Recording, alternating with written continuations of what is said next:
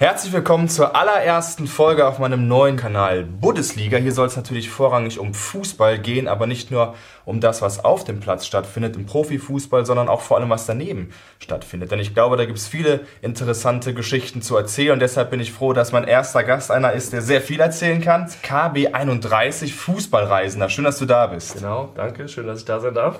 Fußballreisender, was ist das eigentlich? Und direkt nachgefragt, ich habe mal gelesen, dass du nicht so gerne Groundhopper genannt wirst, obwohl das ja sehr ähnlich ist. Warum ist das so?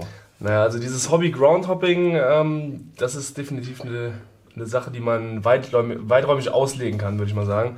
Ähm, ich mag den Begriff bei mir nicht so sehr, weil ich den Leuten, die das wirklich richtig praktizieren, äh, dieses Hobby nicht wegnehmen will. Da gibt es Leute, die Ne, das ist ja ein Platzspringer oder ein Platzhopper. Die sind jedes Wochenende sind die auf den Amateurplätzen oder auch in den Bundesliga-Stadien in verschiedenen Ländern unterwegs.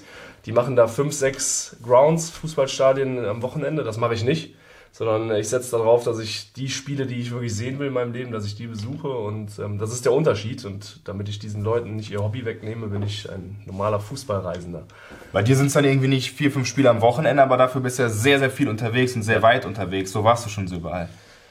Ähm, das weiteste, was ich jetzt hatte, war, war Japan, glaube ich, von der Distanz her. Ich war in Südamerika viel unterwegs, Nordamerika auch, ähm, Afrika bis jetzt nur im Norden, Europa schon so ziemlich überall. Also wo, wo ist äh, der Fußball, wo er ihn so hin verschlägt. Japan war dann wahrscheinlich äh, Lukas Podolski, nehme ich an. Ihr kennt euch auch so ein bisschen. Wie, wie muss man sich das vorstellen? Ja, wir kennen uns von einem äh, gemeinsamen Friseur oder Barber. Äh, da haben wir uns kennengelernt. Ähm, ja, ich habe das einfach mal gefragt, nachdem wir uns auf verschiedenen Veranstaltungen auch mal getroffen haben, ob das mal möglich ist, dass ich da mal nach Japan komme. Das haben wir dann gemacht, ganz unkomplizierte Nummer und das war ein schöner Besuch, muss ich sagen. Das Stadion war komplett voll, die Stimmung in Japan war besser, als ich es gedacht hätte und das hat sich gelohnt, ja. Aber wie wird man eigentlich Fußballreisender? Wie kamst du dazu? Also ich bin ja FC-Fan, das ist ja ein offenes Geheimnis, würde ich sagen. Und naja, ich bin halt früher alles mit dem FC gefahren und das über, über eine gewisse Zeit lang. Und ähm, irgendwann will man mehr. Man war fünfmal auf Schalke, man war neunmal in Dortmund und man fährt nachts um zwei Uhr nach München. Und irgendwann will man mal was anderes sehen und das fing bei mir im Urlaub an. Ich war in Bulgarien und ähm, da war es ein Fußballspiel, ähm, spontan gewesen, also zufällig. Und da haben wir gesagt, ja komm, gehen wir einfach mal hin, wieso nicht? Und dann haben wir es haben wir das geguckt, haben uns da noch so schön Trikot gekauft, wie so richtige Fanboys von so einer bulgarischen Mannschaft, die kein Mensch kennt, in Burgas. Und da fing das irgendwie an, das hat es ausgemacht. Ne? Das war was anderes, das war mal eine andere Stimmung, andere Kultur. Ja, und so hat sich das entwickelt. Aber worin liegt da genau der Reiz? Ich sag mal, du warst ja zum Beispiel auch schon in Wales und so weiter. Das sind ja eher kleinere Länder, wo man jetzt gar nicht so einschätzen kann, wie ist da die Fußballkultur. Oder, oder ist genau das der Reiz? Also für mich macht viel aus, dass ich die Kultur der Länder da sehe, wo sie nicht von Tourismus beeinflusst wird. Nicht viel zumindest. Also wenn ich in Wales bin, dann bin ich am Stadion, sehe ich die Stadionkultur. Dann bin ich bei den Pubs in der Nähe, dann sehe ich die Leute, wie sie auf den Fußball reagieren, wie sie das leben. Und dann lebe ich das einfach mit. Und das ist das, was es für mich ganz, ganz viel ausmacht, auch in den anderen Ländern, wo Fußball nochmal eine ganz andere Hausnummer ist, wie in Deutschland zum Beispiel. Du hast dich ja auch dafür entschieden, mit dem Thema ein bisschen an die Öffentlichkeit zu gehen. Du präsentierst auch mal viele Eindrücke, wo du bist, was du machst. Ja. Ähm, wie kamst du darauf, das, das so offensiv dann zu präsentieren? Da wäre sicherlich nochmal so dieser, dieser Unterschied zu dem richtigen Groundhopper zu nennen, weil die sind, die sind eher ruhig, die machen ihr Ding, die zählen ihre Stadien. Ähm, was ich gut finde, um Gottes Willen, ähm, mache ich auch, zähle auch meine Stadien aber die gehen damit nicht an die Öffentlichkeit. Ich mache das, weil für mich findet der Fußball immer noch im Stadion statt und nicht vom TV. Und ähm, ich rede immer mal wieder mit Leuten, die kommen auf mich zu und sagen, wie machst du das, dass du mal bei Real Madrid bist, Barcelona, Liverpool, würde ich alles gerne mal sehen. Und ich versuche durch diese Videos den Leuten ein bisschen näher zu bringen, dass das jeder kann. Also ich mache da kein Geheimnis raus, wie vielleicht manch anderer, sondern ich will den Leuten zeigen, hier, wenn du es richtig anstellst, dann kannst du auch zu dem Verein gehen, den du mal sehen willst. Und das nicht nur im Fernsehen, sondern geh ins Stadion, weil das ist für mich was den Fußball ausmacht, im Stadion zu sein, die Stimmung aufzusaugen und äh, nicht vor der Kiste zu sitzen und irgendwelche ähm, Abonnements zu zahlen. Gibt es denn so ein Geheimrezept? Wahrscheinlich nicht so kurz zusammenzufassen, aber zu sagen, ja, zack, so siehst du jedes Spiel, auf das du Bock hast? Da, wenn das gehen würde, dann wäre ich der König, glaube ich. Bin ich aber nicht. Es ist sehr, sehr schwierig teilweise. Manchmal wird es auch einfach. Man muss sich einfach damit befassen. Äh, das Rezept ist, dass ich immer, also ich bin fast süchtig danach, nach ähm, Billigflügen zu suchen. Und sobald ich einen gefunden habe, dann schaue ich, was kann man da machen, wo kann man da hin, was kann man kombinieren. Und Ähm, was ist da vielleicht in der Nähe, was ich immer mal sehen wollte? Ich wollte immer mal zu Dynamo Kiew, das ist äh, vielleicht ein gutes Beispiel und äh, da habe ich jetzt einen guten Flug in die Ukraine gefunden. Da überlege ich nicht lange. Das finde ich, das buche ich und dann fliege ich dahin.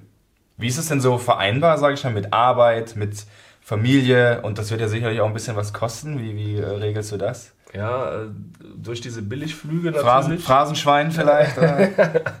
Bräuchte ich, ja, dann könnte ich noch mehr machen. Aber ähm, nein, es ist so, dass man immer schaut, wie kann man die Reise am günstigsten finanzieren. Es sind keine, keine Touri-Reisen, wo man irgendwo dann 300 Euro für eine Busfahrt in eine Stadt zahlt oder sonst was, sondern das versuche ich alles selbst zu regeln, auch um das Land kennenzulernen, weil ich sage, ich bin ja ein fußballinteressierter Reisender, also ich interessiere mich fürs Reisen, sowohl wie auch für den Fußball.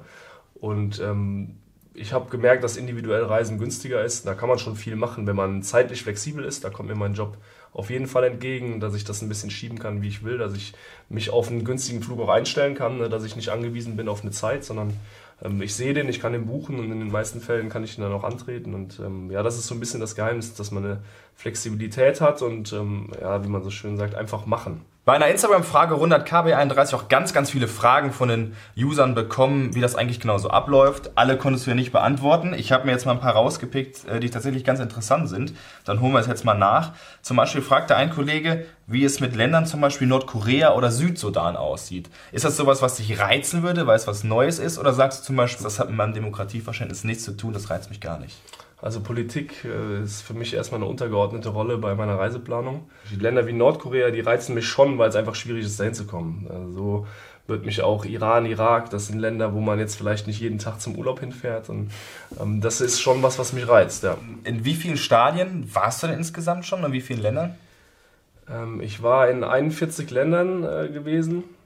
Stadien, da ich nicht zähle, bin ich nicht sicher, aber ich glaube, für einen Groundhopper eine ganz äh, schmale Zahl, 200 ungefähr, würde ich mal sagen. Aber dafür auch immer Profispiele. Davon sind mindestens 95% Profispiele, ja.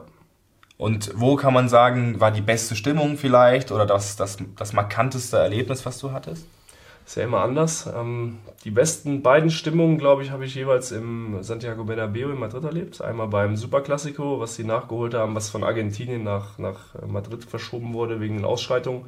Äh, fand ich scheiße, dass es gemacht wurde, dass man den Argentinern das weggeholt hat, aber die Chance habe ich trotzdem am Schopf gepackt, war da, die Stimmung war überragend und da muss man sich mal vorstellen, dass die ganzen Argentinier, die sich das nicht leisten können, die eigentlich für die Stimmung da zuständig sind, dass die nicht mal da waren. Also das war schon echt Wahnsinn.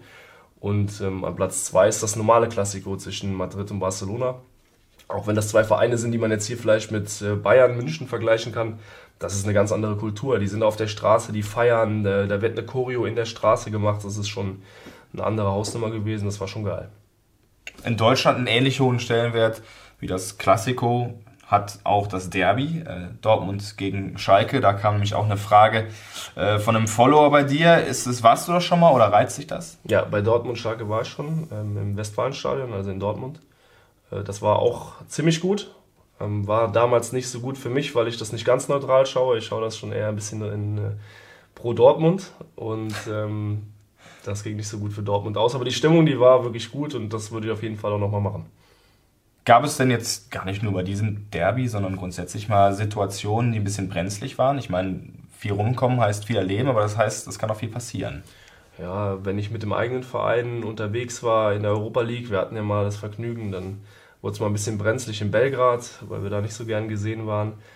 Ähm, ansonsten als Groundhopper sollte man sich ja auch immer ein bisschen in Acht nehmen, weil es da gewisse Länder oder Vereine gibt, die das nicht so gerne sehen, die, das, ähm, die einen da auch manchmal zur Kasse beten. Und, aber sowas ist mir noch nicht passiert. Also da alles entspannt bei mir. Ich bin ja auch kein Groundhopper. Stimmt. Äh, das Jahr 2020 ist noch recht frisch. Was sind so deine, deine Ziele? Was, was, jetzt wollte ich schon fast wieder Groundhopping sagen, was Fußballreisen angeht, was sind deine Ziele? Äh, dieses Jahr auch die Europameisterschaft, quer ja. durch Europa? Die Europameisterschaft nehme ich auf jeden Fall mit, allein äh, weil mich die Stimmung in Frankreich ziemlich beeindruckt hat, muss ich sagen. Ähm, da sind einige Nationen, die bringen da echt gut was mit und das versuche ich auch dieses Jahr mir wieder ein bisschen anzuschauen. Versuche in Länder zu kommen, in denen ich noch nicht war. Da sind in Europa zwar nicht mehr so viele, die jetzt teilnehmen, aber Aserbaidschan, ähm, zum Beispiel Ungarn, da will ich auf jeden Fall hin. Und ansonsten, ich habe ein paar Fernreisen auf der Uhr und dann vielleicht nochmal die eine oder andere Überraschung. Ist auch manchmal so, dass du was komplett spontan machst? Ja, auf jeden Fall. Also wie gesagt, wenn ich jetzt abends da rumliege und habe mein iPad in der Hand, Dann äh, bin ich da am Nachgucken, wo geht es jetzt vielleicht mal günstig hin, gibt da verschiedene Wochenenden ein, an denen ich Zeit habe und wenn ich dann was finde, dann schreibe ich das ein paar Jungs, die da Bock drauf hätten und dann kann das manchmal eine Woche später losgehen. Ja. Jetzt haben wir ja viel über Profifußball geredet. Was hältst du so von Amateurfußball oder wie guckst du dir das an? Ich gucke mir das aus meinem. Äh, ich bin ja selber der absolute Amateur. Ja, also Fußball spielen kann ich überhaupt nicht. Äh, Im Gucken bin ich Profi, im Spielen bin ich absolut Amateur. Deshalb kenne ich das alles und äh, vom Amateursport halte ich sehr viel. Ich gucke es mir auch immer wieder regelmäßig an. Ich gehe regelmäßig zu meinem Heimatverein, äh, wo ich herkomme und ähm, auch mal schön auf dem Bolzplatz stehen, eine Bratwurst essen. Das mache ich schon auch, auch wenn mir nachgesagt wird, ich bin der Rosinenpicker und gucke mir nur die großen Stadien an. Aber das hat für mich auch einen Reiz und das unterstütze ich auf jeden Fall auch. Also finde ich super. Wo ist denn vielleicht deiner Meinung nach der große Unterschied zwischen Profi- und Amateurfußball? Wenn man beim Profifußball ist, in den großen Ligen, da muss man sich einfach davon freimachen, dass man da als Fan nur noch ein ähm, Geldbringer ist. Ja, man, man ist nicht mehr das, was man vielleicht beim Amateursport ist. Wenn wir jetzt ein Derby in der Kreisliga haben und da stehen 500 Leute, dann ist jeder Spieler froh über jeden Einzelnen, der da steht, weil er sagt, geil, ich spiele für 500 Leuten. Das ist irgendwo Fußball bei den Wurzeln. Ähm, beim FC Liverpool interessiert vom Verein keinen, ob da jetzt wer da sitzt. Ja? Ob da jetzt Asiaten sitzen oder ähm, Amerikaner oder wer auch immer. Hauptsache das Stadion ist voll, die Leute bringen Geld. Und ich glaube, das ist so ein bisschen der Unterschied. Das macht den Charme vom Amateurfußball auch aus. Jetzt nochmal ein Schwenk zurück. Du hast Liverpool schon angesprochen. Äh, da gab es ja wohl auch noch eine ganz interessante Geschichte dazu. Du warst beim Boxing Day, jetzt Ende ja. 2019. Genau. Äh, was ist da passiert? Wir haben uns Karten geholt von der Internetplattform, weil es nicht anders möglich war. Normalerweise versuche ich das immer viel mit Netzwerk oder, oder sonst irgendwo zu regeln, aber diesmal ging es nicht. Wir wollten aber unbedingt hin, weil wir die Flüge auch schon gebucht haben. Und da haben wir uns bei einer ähm, Ticketplattform, die nicht unbekannt ist, ähm, um Karten bemüht. Die waren auch recht teuer. Und äh, ja, die kriegt man dann nicht zugeschickt oder kann die ausdrucken, sondern da trifft man sich dann vor Ort mit einem Mittelsmann, der bringt einen mit einem Bus zu einer Zweitstation. Dann darf man noch in so ein Büro gehen, was sich dann in so einem Hinter Hinterhof-Hostel abspielt. Und dann hat da einer so einen Umschlag-Depot äh, vor sich liegen, ja, mit mindestens Karten im Wert von 50.000 Euro. Und äh, dann zieht er deinen Namen, du musst deinen Schlüssel als Pfand da lassen und man trifft sich nach dem Spiel in so einem Hof, um, die, um das wiederzukriegen. Das war schon witzig, ja. War eine andere Erfahrung.